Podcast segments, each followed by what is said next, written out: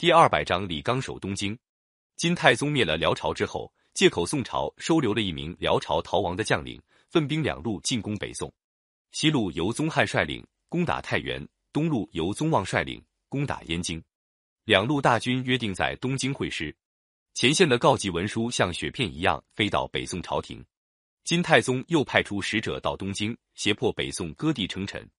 满朝文武大臣吓得不知该怎么办。只有太常少卿李纲坚决主张抵抗金兵，西路金兵攻下燕京，宋江郭药师投降。金将宗望叫郭药师做向导，领兵南下，直取东京。宋徽宗看到形势危险，又气又急，拉住一个大臣的手说：“哎，没想到金人会这样对待我。”话没说完，一口气塞住喉咙，昏厥过去，倒在床上。大臣们手忙脚乱的把他扶起，把太医请来灌药急救，总算把他救醒过来。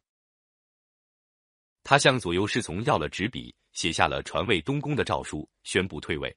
不久，他带着二万亲兵逃出东京，到亳州避难去了。太子赵桓即位，就是宋钦宗。宋钦宗把李纲提升为兵部侍郎，并且下诏亲自讨伐金兵。其实，宋钦宗并不比他父亲强多少，他做了一番表面文章，心里却七上八下没主意呢。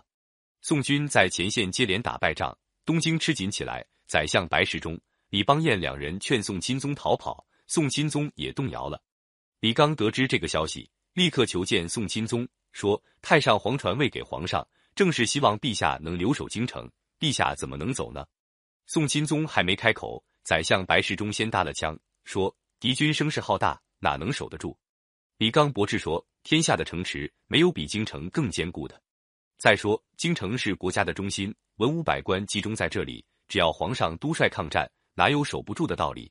旁边有个宦官也嘟嘟囔囔说：“东京的城池不牢固，抵挡不住金兵进攻。”宋钦宗叫李纲视察城池，李纲去了一会，回来说：“我视察过了，城楼又高又坚固，护城河虽然浅狭一些，只要安下精兵强弩，不愁守不住。”接着他还提出许多防守措施，要钦宗团结军民，共同坚守，等各地援军到来就组织反攻。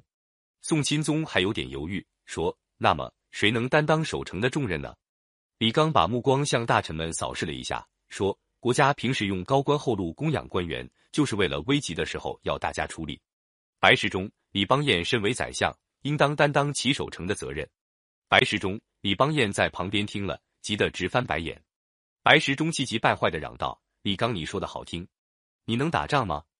李刚神色从容的说：“如果陛下不嫌我没有能耐，派臣带兵守城。”臣甘愿用生命报答国家。宋钦宗看李纲态度坚决，就派他负责全线防守。白石中等和一批宦官并不死心，等李纲一走，又偷偷劝钦宗逃跑。第二天一早，李纲上朝的时候，只见禁军列队在皇宫两边，车马仪仗都已经准备停当，只等钦宗上车出发。李纲大为恼火，厉声对禁军将士说：“你们到底愿意守卫京城，还是想逃跑？”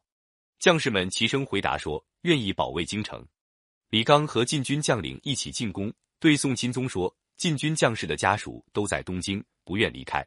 如果强迫他们走，万一半路上逃散，敌人追来，谁来保护皇上？”宋钦宗一听，逃跑也有风险，才不得不留下来。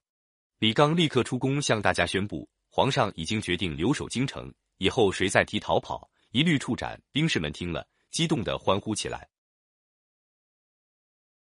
李刚稳住了宋钦宗，就积极准备防守，在京城四面都布置好强大兵力，配备好各种防守的武器，还派出一支精兵到城外保护粮仓，防止敌人偷袭。过了三天，宗望率领的金兵已经到了东京城下，他们用几十条火船从上游顺流而下，准备火攻宣泽门。李刚招募敢死队兵士二千人，在城下列队防守。金军火船一到。兵士们就用挠钩勾住敌船，使他没法接近城墙。李纲又派兵士从城上用大石块向火船投掷，石块像冰雹一样卸了下来，把火船打沉了。金兵纷纷落水。宗望眼看东京城防坚固，一下子攻不下来，就派人通知北宋，答应讲和。宋钦宗和李邦彦一伙人早想求和，立刻派出使者到金营谈判议和条件。宗望一面向北宋提出苛刻条件，一面加紧攻城。李刚亲自登上城楼指挥作战，金兵用云梯攻城，李刚就命令弓箭手射箭，金兵纷纷应弦倒下。李刚又派几百名勇士沿着绳索吊到城下，烧毁了金军的云梯，杀死几十名金将。金兵被杀死的、落水淹死的不计其数。正当李刚指挥将士拼死抵抗的时候，宋钦宗的使者带来了金营的议和条件。